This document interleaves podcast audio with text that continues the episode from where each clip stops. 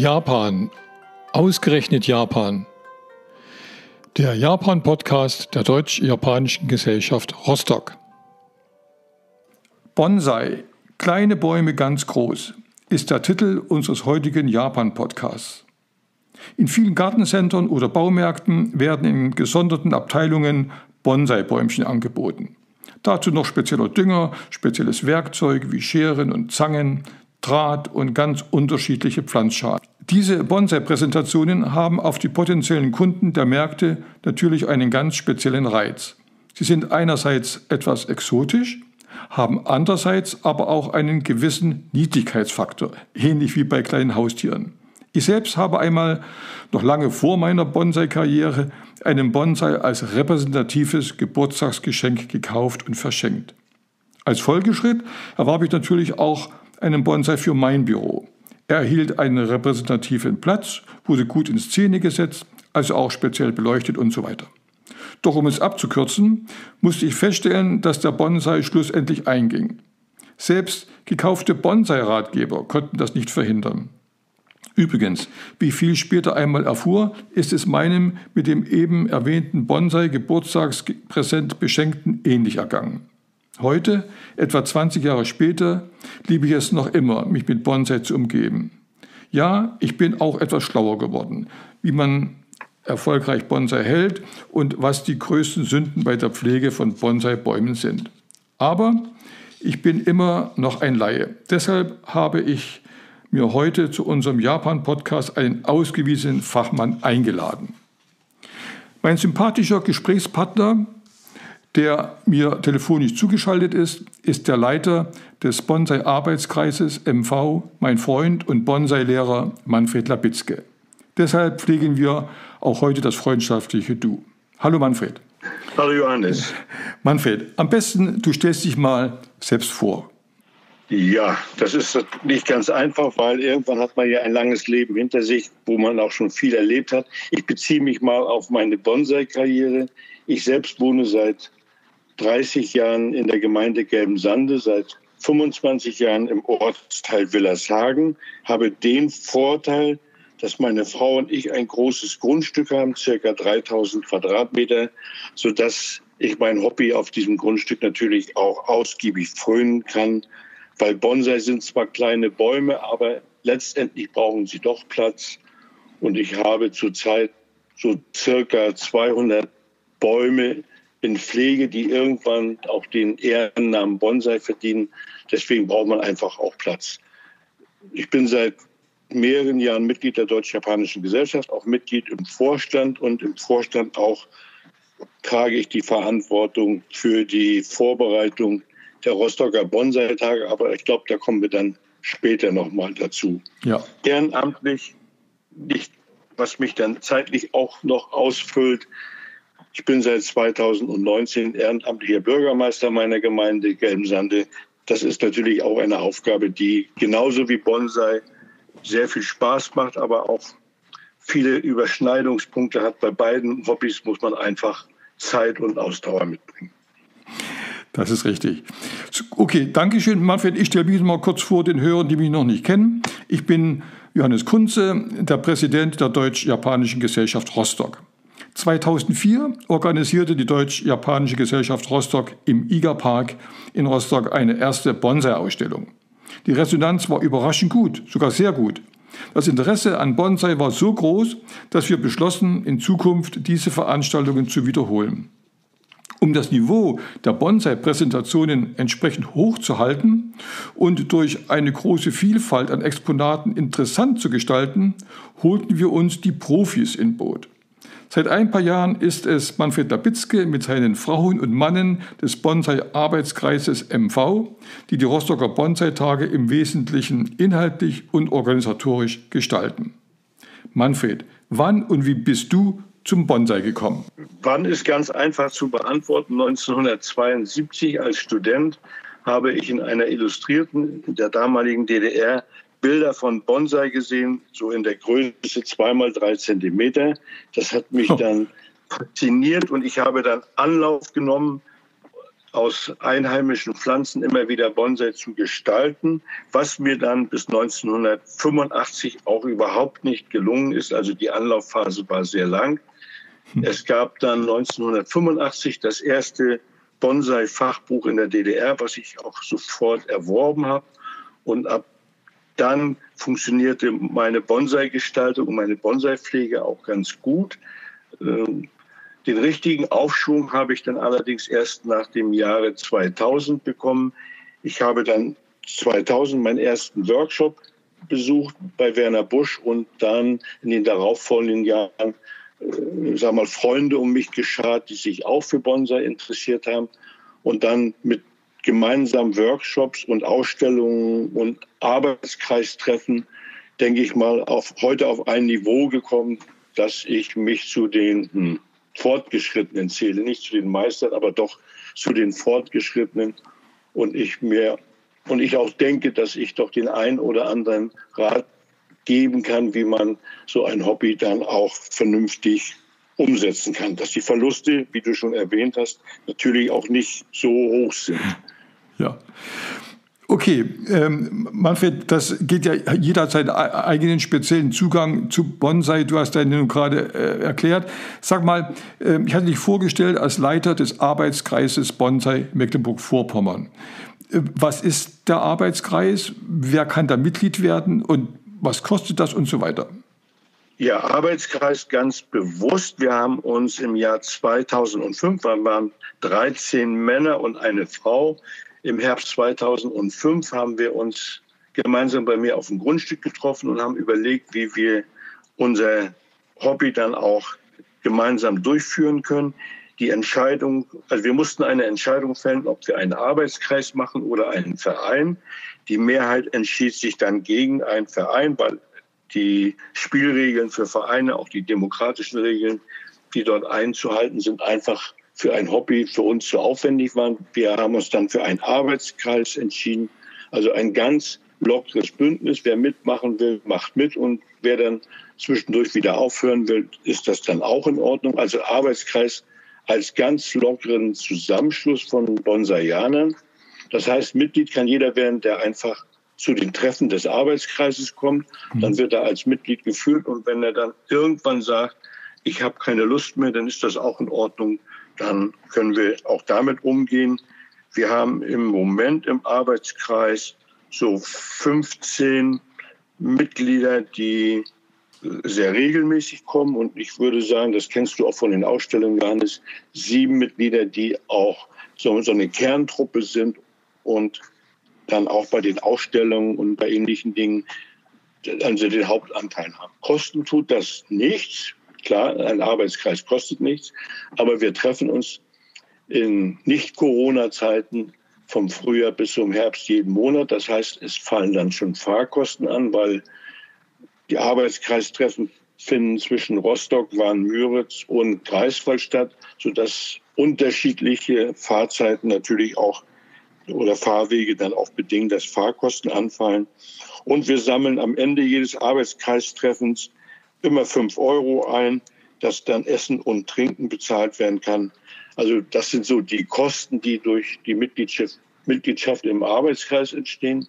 Der Arbeitskreis ist aber seit 2010 Mitglied des Bonsai Club Deutschlands.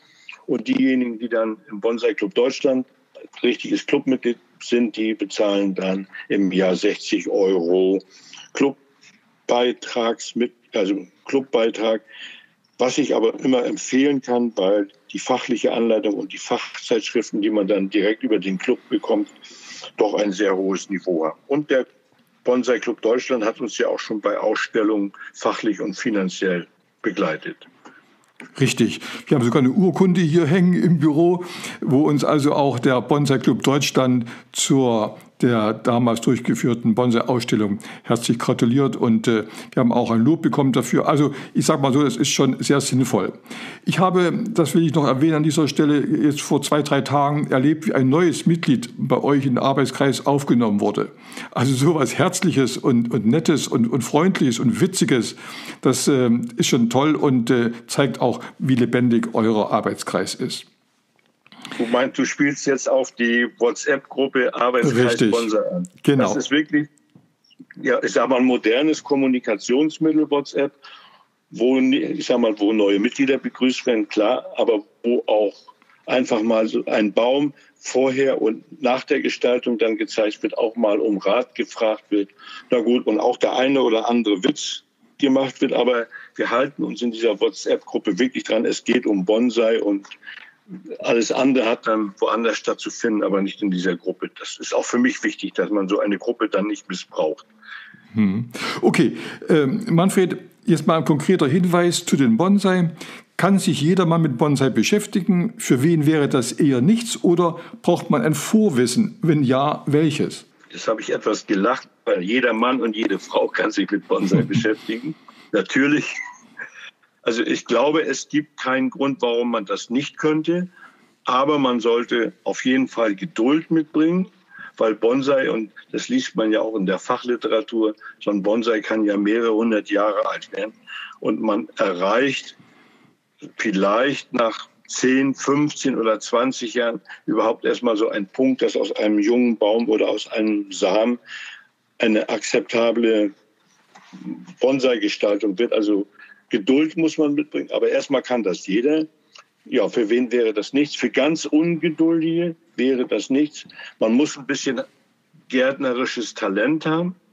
Also die erste Aufgabe ist ja immer für einen Bonsaianer erstmal eine Pflanze am Leben zu erhalten. Also so ein bisschen muss man sich da schon mit auseinandersetzen, aber das ist natürlich zu erlernen. Und dann kommt natürlich so ein bisschen handwerkliche Tätigkeit zu und wenn man das alles beherrscht, auch noch so eine künstlerische Ader. Aber ich denke, das kann man dann auch über Fachliteratur und sowas einfach mh, sich erwerben. Vorwissen braucht man eigentlich nicht, man muss ein, einfach nur Lust haben. Weißt du, ich habe die Frage ja mit Absicht auch mit Schmunzeln natürlich gestellt. Aber es ist eben so, Bonsai ist keine Modelleisenbahn. Bonsai ist keine Carrera-Rennbahn oder, oder, oder, oder ein, ein ähm, Computerspiel. Äh, Bonsai sind Lebewesen, ja, Pflanzen und die ganzjährlich und immer und ständig äh, am Leben erhalten werden wollen. Und äh, ich denke mal, für viele, die lange Zeit auf Reisen sind oder die beruflich nicht, ähm, also ständig den Standort wechseln, wäre es sicherlich kompliziert, äh, sich diesem Hobby zu widmen. Also, aber wir kommen später nochmal ja, dazu, denke ich. Und äh, was das Vorwissen angeht, das ist richtig, das lernt man ja äh, Learning by Doing. Und, und ähm, also auch ich habe meine ganz persönliche Erfahrung da gemacht und sie werden natürlich von Jahr zu Jahr besser.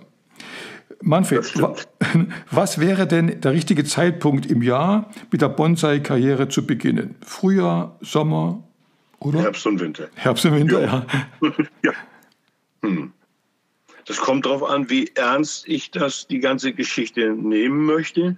Also wenn ich einen Rat erteilen würde, heute, ich sage mal im Dezember, würde ich sagen, fang im Winter an.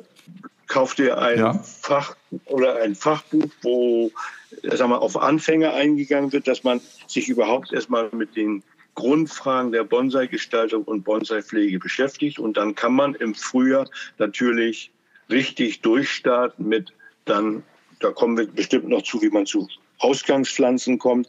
Aber dann hat man die Chance, die ganze Vegetationsperiode einmal durchzuziehen und hat dann im Herbst des darauffolgenden Jahres dann die Möglichkeit, die erste Ruhepause im Winter dann aktiv mitzuerleben. Aber man kann natürlich auch im Sommer oder im Frühjahr anfangen. Also es gibt eigentlich aus meiner Sicht keine Zeit, wo man das nicht könnte. Also die Jahreszeit wäre aus meiner Sicht das ja überhaupt kein Problem. Okay, du hast es gerade angesprochen. Wie kommt man zu, zu, zu Bonsai-Bäumchen? Also, was wären die ersten Schritte? Kauft man sie in, in einem Gartencenter? Gräbt man sie vielleicht in der Umgebung aus? Wie, wie kommt man zu diesen Bäumchen? Schade, dass du mein Gesicht jetzt nicht sehen kannst. Ich habe gelächelt, weil gut, Kauf eines Baumes im Gartencenter, ja, kann man machen, wenn man, ich sag mal, auch bereit ist, ja, etwas mehr Geld auszugeben. Ich glaube, wenn man einen dreistelligen Euro-Betrag ausgeben möchte, kann man auch eine, einen Bonsai-Baum erwerben, der auch die Chance hat zu überleben. Also etwas für 20, 30 Euro, das ist etwas, das kann man verschenken, so wie du am Anfang ja schon erzählt hast. Und der geht dann definitiv ein. Also ich bin davon überzeugt, das kriegt keiner hin, so einen Baum in der Preiskategorie am Leben zu halten. Meine Empfehlung wäre schon Gartencenter. Es gibt ja auch in Rostock gute Gartencenter. Ich würde mir eine Heckenpflanze kaufen. Eine Hainbuche wäre wahrscheinlich die ideale Pflanze. Zwei, drei Hainbuchen und dann, die sind schon im Topf drin, also äh, haben auch die Voraussetzung, später in eine Schale zu kommen. Mit der Hainbuche kann man doch sehr schöne Geschichten gestalten, also einzelstehende Bäume. Man kann auch mit 16, 17 Hainbuchen in einer größeren Schale im Wald gestalten. Was ich nicht empfehlen würde, wäre in den Wald zu gehen, weil man muss dann die Genehmigung vom Waldeigentümer einholen. Wichtig, genau. Ansonsten kann das, ansonsten kann das natürlich ein teurer Spaß werden. Aber es gibt Förster, also ich sage jetzt mal den Förster vom Willersjäger Forst den ich auch gut kenne, hingehe und frage und sage, guck mal, hier steht so ein, ein wild verbissene Buche oder Eiche oder ein, eine Kiefer, die schon zehnmal durch Forstfahrzeuge überrollt wurde. Kann ich mir die ausgraben?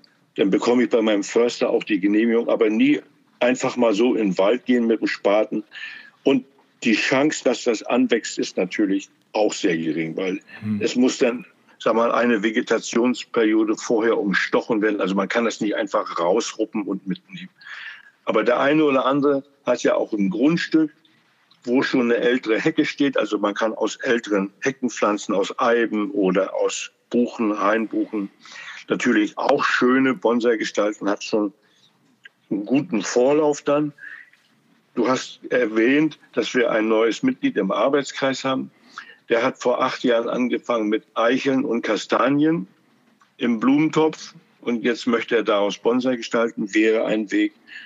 Und wenn man dann mehrjährige Erfahrung hat, lohnt sich das natürlich auch zu einem Fachgeschäft zu gehen. Haben wir ja auch eins in Mecklenburg, wo man dann auch für einen etwas größeren Betrag, glaube ich, doch sehr gute Pflanzen erwerben kann.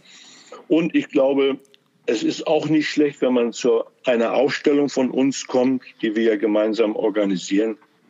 Und wir haben auf den Ausstellungen immer gute Händler, die dann auch gleich mit Rat und Tat zur Seite stehen und einem die ersten Schritte erklären, wie man dann diesen Baum bei sich zu Hause weiterpflegen kann. Super, genau, genau. Das ist ein ganz toller Hinweis. Was empfiehlst du als Grundausrüstung an Werkzeugen zum Beispiel? Braucht man das? Das äh, naja, man braucht Werkzeug. Natürlich braucht man Werkzeug, weil, sag mal, mit der Nagelschere geht das nicht. Aber eine gute Gartenschere macht schon unheimlich viel aus. Eine Obstbaumsäge, nicht allzu groß, wäre auch ein gutes Werkzeug.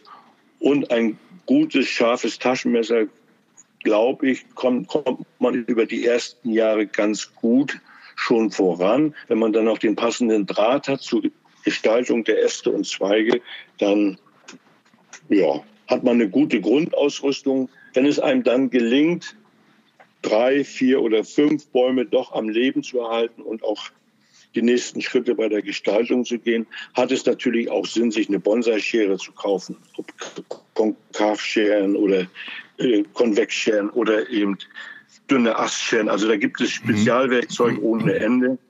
Aber ich bin dann manchmal überrascht, wenn ich dann so sehe, was Anfänger für Werkzeug haben. So ein Werkzeug habe ich nicht von der Qualität. Aber die Bäume, ja, es muss ja zusammenpassen, Werkzeug und Baum. Und es bringt ja nichts, wenn ich Werkzeug für mehrere hundert Euro habe und der Baumann gerade sich so bei 20, 30 Euro bewegt. Also das Verhältnis muss ja auch stimmen. Aber es ist nicht unbedingt notwendig, für viel Geld sich einen, großen Werkzeugkoffer zuzulegen. Äh, wie du schon sagst, eine Gartenschere reicht. Und das gilt auch mit der Entwicklung. Wenn man dann, wenn man dann äh, sich trifft oder wenn man zu Workshops geht oder zur Ausstellung geht, ja. dann, dann kann man sich gut unterhalten und dann kriegt man auch genauen Hinweis und Tipps, wofür man auch die Werkzeuge dann auch einsetzt. Das ist natürlich äh, ein guter Hinweis. Und dem Zusammenhang, ja? Lass mich noch, und wir haben natürlich den Vorteil, wenn man zum Arbeitskreis Treffen kommt, da hat jeder auch, ich sag mal, die langjährigen Mitglieder haben auch sehr hochwertiges Werkzeug, wo man äh, alles damit bearbeiten kann. Und da kann man natürlich auch von seinem Nachbar dann einfach mal sagen, gib mir doch mal so eine, so eine Schere, eine Drahtschere oder eine Konvexschere. Ne? Also das ist überhaupt kein Problem.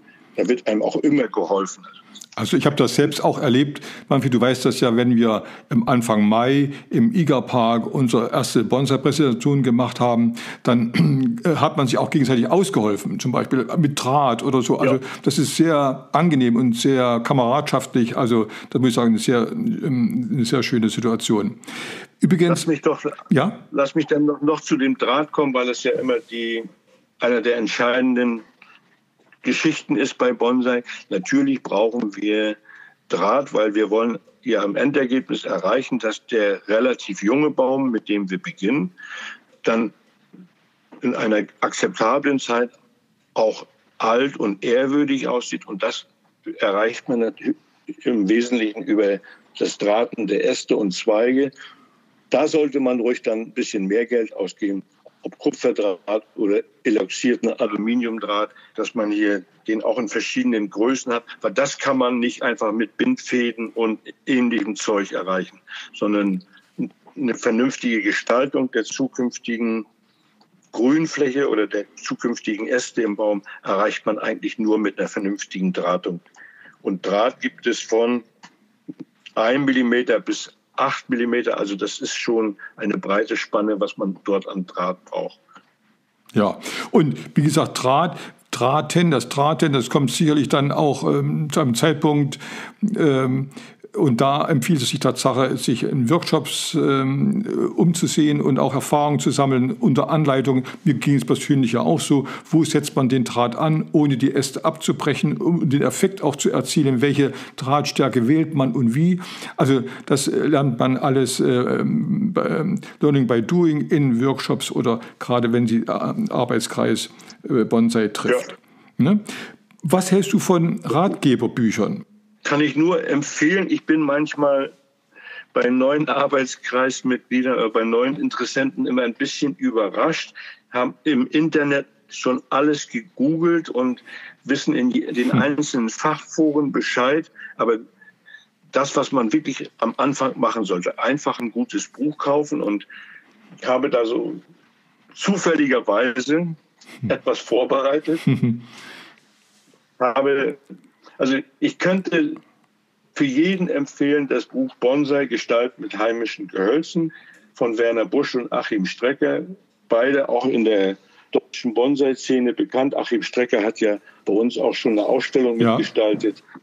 Ich glaube, das wäre so ein Buch, für, mit dem man als Einsteiger beziehungsweise auch als Fortgeschrittener gut gehen gut leben kann, weil es geht hier um die Gestaltung mit einheimischen Gehölzen. Also wenn wir am Anfang gesagt haben, wir kaufen im Gartencenter zum Beispiel eine Hainbuche, dann brauche ich natürlich auch Pflegehinweise für eine Hainbuche und nicht für einen chinesischen Wacholder oder für, für einen japanischen Fächerahorn. Und ich kann natürlich auch empfehlen, Grundkurs und den Weg zum Meister von Horst Stahl. Das sind beides oder alle drei so meine Lieblingsbücher, wo man auch immer wieder drin wälzen kann. Ich würde für den Anfänger nicht empfehlen, mein Lieblingsbuch Bonsai-Technik von Jon Joshua Naka. Äh, der hat das mal geschrieben für Anfänger. Ich glaube aber, das ist mehr für Anfänger, die dann aus Japan kommen, also auch mit japanischen Pflanzen arbeiten. Aber es ist dann unheimlich spannend. Und wenn man dann etwas intensiver sich mit Bonsai beschäftigen will. Es gibt ja drei deutschsprachige Fachzeitschriften über Bonsai. Und wer nicht gleich ein Abo äh, erwerben möchte, muss dann am Anfang eines runden Monats, am Anfang eines runden Monats zum Bahnhofskiosk nach Rostock gehen. Da gibt es die Bonsai-Art dann zu kaufen, wo man einfach mal schnuppern kann. Aber man kann natürlich auch bei den Arbeitskreistreffen oder auch bei unseren Ausstellungen legen wir immer einen Stapel von Zeitschriften hin wo man einfach mal durchblättern kann, wie wichtig so etwas ist. Ich habe selbst die Erfahrung gemacht, dass zum Beispiel die Bonsai-Art, die deutsche Fachzeitschrift, die habe ich jahrelang nicht verstanden, weil mein Fachwissen einfach noch zu gering war. Mittlerweile verstehe ich auch solche Zeitungen. Mhm. Manfred, ja. Entschuldige. Und wir haben eine tolle Chefredakteurin bei der Bonsai Art, Heike van Gunst, die ja unserem Arbeitskreis auch eng verbunden ist. Kann ich dann auch nur empfehlen, sich hier mit Fachzeitschriften und Büchern immer wieder auseinanderzusetzen. Also den kann ich wirklich nur zustimmen. Es sind wunderschöne Aufnahmen drin wunderschön fotografiert. Das macht wirklich Lust äh, zum Bonsai-Hobby. Und man sieht auch äh, verschiedene äh, also Bonsai-Arten ähm, und, und in, in, verschiedenen Zuständen. Also es ist wirklich äh, empfehlenswert. Ich habe mir äh, auf dein Anraten auch hin jetzt auf meinen Wunschzettel zu Weihnachten auch zwei Bonsai Bücher geschrieben. Die sind nicht gerade billig, deswegen eben auch als, als Weihnachtsgeschenk. Du weißt, was ich meine. Okay. Ja. Manfred, lass uns an dieser Stelle noch einmal zu ein paar allgemeinen Fragen zurückkehren. Was sind die größten Fehler beim Bonsai-Hobby? Also mal Stichwort drinnen Bonsai, draußen Bonsai. Mein Fehler damals, den ich ja eingangs erwähnt habe mit meinem Geschenk, war ja, ich habe damals nicht gewusst, ähm, dass ich einen, einen draußen, einen Bonsai gekauft habe, den man draußen, also in der Natur, ähm, äh, stellt und, und dort auch ähm, platziert. Und der ist drinnen im Wohnzimmer eingegangen. Also drinnen und draußen Bonsais zum Beispiel. Ja, ich glaube, das ist eine der spannenden Fragen, die wir ja auch bei den Ausstellungen bestimmt hundertmal beantworten müssen. Ich möchte trotzdem auf deinen anderen Satz nochmal zurückkommen. Also Bonsai muss nicht teuer sein. Bonsai kann man auch mit einem ganz geringen Budget anfangen. Also, ne, also man braucht hier nicht hunderte Euros, sondern man kann auch ganz bescheiden eben mit einer Baumschulpflanze oder so anfangen. Dann kommen wir zu drinnen und draußen. Meine Begründung ist immer, welcher Baum wächst in irgendeiner Wohnung. Ich glaube, weltweit gibt es keine Bäume, die in einer Wohnung wachsen. Das heißt, der Normal-Bonsai, wenn ich Bekannten oder ja, Bekannten immer meine Sammlung vorstelle, dann sind die immer ganz überrascht, dass meine Pflanzen, die ich gestalte, alle draußen stehen, auch im Winter etwas mit Laub abgedeckt, aber natürlich im Winter draußen stehen, weil sie brauchen Frost und Wind und Sonne und Regen. Ansonsten wird das kein Baum. Und es ist schade, wenn dann, wie du gesagt hast, eine Lerche hinter einem verglasten Balkon oder auf einem verglasten Balkon steht, dann Triebe bekommt, die dünn wie Haare sind. Das tut einem innerlich weh und der Baum überlebt das auch nicht. Natürlich gibt es in den Subtropen auch Bäume, die in einer Wohnung überleben. Die Frage ist für mich dann immer, wollen wir diese hohe Luftfeuchtigkeit in einer Wohnung? Wollen wir diese dauerhaft hohen Temperaturen in unserer Wohnung haben? Ich glaube, das wollen die meisten nicht. Wenn ich so Reiseberichte aus Japan lese, dann wird auch immer erzählt, dass die Japaner zwar Bäume in der Wohnung haben, zeitweise, also bei Familienfeiern oder bei bestimmten heiligen Festtagen, dass dann der Baum von aus dem Garten rausgeholt wird und in die Wohnung auf den Tisch gestellt wird über Stunden, was auch vollkommen in Ordnung ist, habe ich auch schon gemacht, wenn meine Frau und ich mal japanisch essen, dass wir uns einen Bonsai auf den Tisch stellen.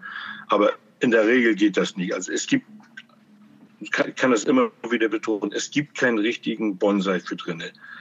Gut, man kann einen Affenbrotbaum nehmen, der so eine gewisse Ähnlichkeit entwickelt, aber es ist nicht hm. das, was, also was ich unter Bonsai verstehe. Es ist dann nur eine kleine grüne Pflanze, die ja ihre Eigenarten hat. Bonsai ist etwas anderes. Bonsai heißt Baum in der Schale und es sollte auch ein Baum bleiben und nicht einfach eine Grünpflanze, ein Topf. Genau. Manfred, was du zum finanziellen Aufwand gesagt hast, es muss nicht sehr viel Geld in die Hand genommen werden, wenn man damit, damit startet und, und das auch im gleichen Maße pflegt. Und genauso ist es auch zur Fläche. Du sagtest etwa, du sprachst etwa 3000 Quadratmeter Garten und ähm, das ist aber nicht notwendig. Wir haben sehr erfolgreiche Bonsaianer im Arbeitskreis und auch bei unseren Ausstellungen, die haben nur einen Balkon, ansprechen nur, also einen Balkon, wo sie also viele Bonsai-Pflanzen drauf ähm, ähm, stellen und auch ähm, entsprechend ähm, pflegen können. Also es ist nicht unbedingt unbedingt ein großer Garten notwendig, oder? Nein, das kommt, das kommt darauf an, welche Vorstellung du hast von der Größe eines Bonsai. Bonsai fängt bei, sagen wir, 5, 6, 7 Zentimeter an und kann bis 1 Meter, 1 Meter 10 von der Größe gehen. Hm. Äh, du hast ja auf Thorsten jetzt angesprochen, der genau. in Teutenwinkel einen Balkon hat. Der hat Thorsten hat auf seinem Balkon, wenn ich das richtig weiß, so um die 20 Bonsai. Bonsai ist ja die, auch der Plural. Das erste ist hinten ja nicht, eigentlich nicht gestattet. Thorsten, seine Bonsai bewegen sich in einer Größe bis maximal 30 Zentimeter. Insofern kann er das gut handeln und es gelingt ihm sogar noch einen Stuhl auf dem Balkon zu haben, dass er sich da hinsetzen kann. Genau. Mhm. Meine Größe ist anders. Mein letzten Bonsai, den ich dann ausgegraben habe im Vorgarten eines Nachbars, den habe ich dann mit dem Radlader herbringen lassen. Der ist so schwer, dass ich ihn alleine nicht bewegen kann. Mhm. Das war schon ein riesiger Aufwand. Macht natürlich auch Spaß, dann mit einem großen Werkzeug daran zu gehen. Aber lass uns noch mal über die Baumarten reden. Richtig, genau. Also ich fange mal mit den Nadelbäumen an. Mein Lieblingsbaum bei den Nadelbäumen ist die einheimische Lärche. Einfach weil sie pflegeleicht ist, weil sie die Abstände zwischen den neuen Trieben sehr kurz sind, sodass man eine äh, dicht, dicht gestaltete Krone doch relativ schnell erwerben kann. Und sie hat auch eine, ja, auch im Winter dann doch eine schöne Form, wenn die Nadeln verloren sind. Mhm. Die Nadeln sind ja auch kurz, also Lerche, und das habe ich so in den letzten Jahren gemerkt, ist schon so ein gewisser Traumbaum, der sich bei uns lohnt. Äh, ich habe seit Jahren positive Erfahrungen mit der einheimischen Kiefer, habe ich aber lange für gebraucht, um diesen Punkt zu erreichen, dass dann die Kiefer auch wirklich äh, dann so wird, wie ich mir das denke. Gut, eine Kiefer braucht eine bestimmte Größe. Meine Kiefern bewegen sich zwischen 40 Zentimeter Höhe und 1,10 Meter. Die letzten dann noch im Maurertoppen. Also das ist schon relativ schwer. Einheimische Fichten sind etwas komplizierter, geht aber. Sehr gut kommt eine Eibe und natürlich auch alles, was Wacholder ist. Also alles, was chinesischer Wacholder ist in allen Varianten. Die überleben ja bei uns in den Vorgärten auch gut. Man muss eben nur aufpassen mit dem Pilzbefall, weil wenn sie in der Nähe von Birnenbäumen stehen, kann sein, dass sich die Pilzkultur dann hochschaukelt. Bei den Laubbäumen würde ich mit einer Linde anfangen. Linde ist bereit, auch sehr schnell kleine Blätter zu behalten. Mhm.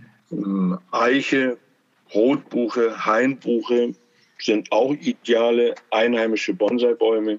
Etwas komplizierter die Kastanie, einfach weil die Blätter immer sehr groß sind kann man über einen Blattschnitt im, im Sommer auch erreichen, dass der Neuaustrieb der Blätter etwas kleiner ist. Aber für Anfänger vielleicht nicht so geeignet.